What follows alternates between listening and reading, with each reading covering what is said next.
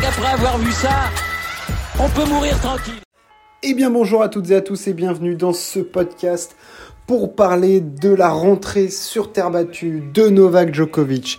C'était attendu aujourd'hui à Monte Carlo. Le Serbe faisait son retour à la compétition depuis sa défaite face à Jiri Vezeli. C'était à, Dubaï. Euh, voilà, il n'a joué que trois matchs cette saison, le numéro un mondial. Euh, le Serbe a récupéré cette place au profit des résultats plutôt décevants de Daniel Medvedev du côté d'Indian Wells et de Miami. Euh, le Serbe cherche donc à lancer sa saison et ça commence avec la terre battue où il peut enfin espérer empêcher les tournois. Mais pour l'instant, la problématique de Djokovic, c'est d'enchaîner les matchs, de trouver du rythme, ce qu'il n'a pas pu faire depuis le début de saison. Euh, lui qui est bah, empêché à cause de sa non-vaccination. On va pas revenir sur tout l'épisode de l'Open d'Australie, mais euh, clairement, Djokovic n'a pas pu lancer sa saison et ne jouer que trois matchs on en est quoi On est euh, mi-avril presque maintenant, c'est dérisoire pour lui. L'objectif pour Djokovic, c'est évidemment, au-delà de défendre ses points et de garder cette place de numéro 1 mondial, c'est d'aller chercher les grands titres, les Masters 1000 et surtout les grands chelems. Cette préparation sur terre battue doit l'amener à Roland Garros fin mai. C'est pour ça qu'il doit être prêt, c'est pour ça qu'il vient jouer à Monte Carlo, tournoi que il se donne parfois le droit de louper quand il a joué beaucoup en début de saison. Là, c'est un impératif pour lui. Il doit jouer Monte Carlo et surtout essayer d'aller loin. Ce n'est pas tout de juste venir et perdre. Il faut aller loin, engranger des matchs, de la confiance, du rythme, mettre son physique d'aplomb parce que même si t'entretiens ta caisse physique, eh ben c'est pas pareil de jouer, euh, d'enchaîner des matchs, de jouer avec les courbatures, la fatigue, l'enchaînement, se refaire une caisse. Le Serbe entamait donc cette préparation avec un match pas simple, hein, c'est pas cadeau de jouer Alejandro Davidovic Fokina et on l'a bien vu puisque le Serbe s'est incliné en 3-7. Euh, il aurait peut-être même pu même pu perdre en deux si euh, Alejandro Davidovic n'avait pas craqué euh, en fin de deuxième set. Victoire de Davidovic 6-3. 6-7, 6-2, ou 6-1 même, je sais plus, 6-1. Victoire nette, sans bavure de, Davidovic qui a pris à huit reprises euh, le service de Djokovic et c'est pour moi là même le chiffre marquant de cette rencontre, les huit services perdus par Djokovic, euh, montrant bah, ça, ça encore le fait qu'il ne soit pas du tout en rythme. On l'a vu faire énormément de fautes à l'échange, des fautes de longueur en revers, en coup droit, en profondeur, euh, au service, pas être encore complètement efficace dans les zones à chercher. On sait que c'est une arme chez lui ce service maintenant. Et clairement, on l'a vu pas en rythme. Euh, et moi, surtout, l'interrogation que, que j'ai, c'est au niveau physique. Euh, parce que au bout de deux heures, c'est-à-dire à la fin du deuxième siècle, il n'y avait plus rien dans le moteur. Euh, il était complètement à bout incapable de faire les efforts pour, pour bien se placer, pour faire les bons ajustements, pour faire les petits pas qui sont en plus sur terre battue si importants. Euh, on le sait, le placement, le déplacement sur terre battue, c'est primordial. C'est une part hyper importante du jeu et c'est notamment là que, que Rafa arrive à, à prendre de l'ascendant sur ses adversaires. Donc euh, clairement, l'incertitude physique de Djoko, euh, c'est pas me pose question, mais m'interroge parce que c'est très très rare que l'on voit Djokovic à la peine physique, physiquement, même quand il revient à la compétition, hein, c'est une machine de guerre. Euh, là, de le voir euh, craquer au bout de deux heures de combat face à Davidovic, alors oui, il faisait beau du côté de Monaco, mais c'était pas une chaleur accablante, étouffante non plus, dont on sait que parfois il peut souffrir.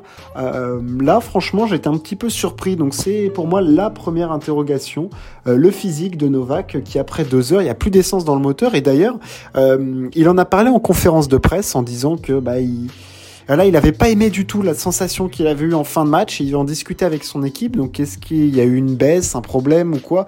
Je pense pas qu'il se soit blessé ou quoi. Je pense que c'est peut-être un, une méforme tout simplement qui est due au fait bah, que le mec, euh, depuis euh, l'US Open, enfin depuis le Masters de, fin d'année, c'est-à-dire euh, fin novembre, le mec a joué trois matchs en est fin avril. Donc, ça fait ça fait six mois quasiment, trois matchs. C'est comme c'est comme si tu revenais de blessure, quoi. Alors, il n'y a pas l'incertitude physique parce que de l'endroit où tu t'es blessé, mais il y a énormément d'incertitudes. Tu sais pas comment va réagir ton corps.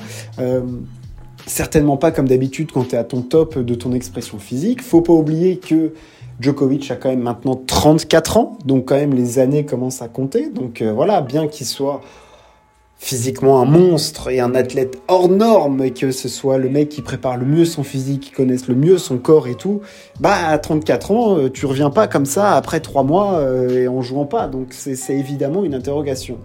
Dans le jeu, après, c'est plus difficile de tirer des conclusions parce que on sait que quand un athlète revient à ce niveau-là, euh, à ce niveau de compétition, face à un Davidovic qui est quand même top 50 facile régulièrement, euh, je veux dire, c'est quand même du très très haut niveau. Et quand bien même tu t'appelles Novak Djokovic, quand, tu joues un 50e mondial, tu peux te, faire euh, un petit peu prendre dès le début, et on l'a vu tout de suite, être en manque de rythme et faire des fautes qu'on voit pas faire de Djokovic d'habitude, c'est-à-dire qu'il a fait des trucs qu'on on sait qu'il ne le ferait pas s'il était au sommet de son art, des fautes de longueur en revers tôt dans l'échange, euh, ou même craquer à l'échange. On a même vu que c'était une stratégie d'Alejandro Davidovic Fokina de faire jouer Djokovic parce que du coup, le Serbe n'avait pas de rythme et craquait à l'échange.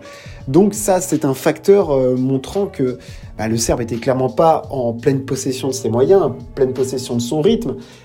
Et le rythme, pour moi, au-delà de l'échange, il se retrouve aussi au service, où on l'a vu en extrême difficulté sur énormément de mises en jeu. Je veux dire que Djokovic perd 8 fois son service sur un match en 3-7, ça veut dire plus de 2 fois par set c'est une stat euh, édifiante, c'est une stat pas, inquiétante, parce qu'on ne peut pas dire que c'est inquiétant à ce moment-là de la saison sur terre battue, mais c'est clairement un marqueur, et c'est clairement euh, un souci pour Djokovic, cette défaite, parce que euh, ça repousse encore plus sa préparation. On sait qu'après, en général, il va jouer Madrid ou Rome, mais le truc, c'est que Roland Garros, après, ça arrive vite, donc il va peut-être aller devoir jouer des, des, des, des, tournois qui se situent entre ces Masters 1000 pour pouvoir engager de la confiance. Est-ce qu'on va aller le voir à Barcelone la semaine prochaine, par exemple? Euh, C'est pas, c'est pas, c'est possible. C'est clairement possible parce que euh, Djokovic doit jouer des matchs. C'est pour moi le truc qu'il a à faire et euh, il, il, le sait lui aussi. Il peut pas arriver à Roland Garros sans match. C'est pas possible. Le mec, il a plus joué depuis mille ans il doit emmagasiner de la confiance parce que c'est comme ça, parce que c'est comme ça que tu trouves tes repères, c'est comme ça que tu prends confiance, c'est comme ça que sur les points importants aussi, tu es Novak Djokovic et tu peux te permettre de prendre tous les risques comme il le fait et de jouer des coups absolument fantastiques dans tous les sens, dans des zones pas possibles et tout. Mais pour ça, il faut engager des matchs, il faut en gagner. Et voilà, il faut vivre ces moments-là. Et pour l'instant, Djokovic ne les, ne les a pas dans les cannes. Donc voilà, c'était un petit peu pour parler du retour à la compète de Djokovic. C'était quand même extrêmement important, c'était attendu, en tout cas dans le monde du tennis, clairement, hein, parce qu'en ce moment, en plus, on n'a pas, euh, pas Rafa, on s'attendait à un potentiel quart entre lui et Alcaraz, ça faisait saliver tout le monde. Euh, que nenni, on n'aura absolument pas ça. Djokovic est éliminé dès son entrée en lice. Euh, coup d'arrêt pour, pour Novak, et voilà, j'espère que pour lui, ça, ça se passera bien, parce que on a quand même envie de, de, le voir, et là, de le voir mordre la poussière dès le début, c'est quand même une surprise. Voilà pour ce podcast. J'espère que ça vous a plu. N'hésitez pas à partager et à vous abonner. Merci de m'avoir écouté. Ciao. À plus.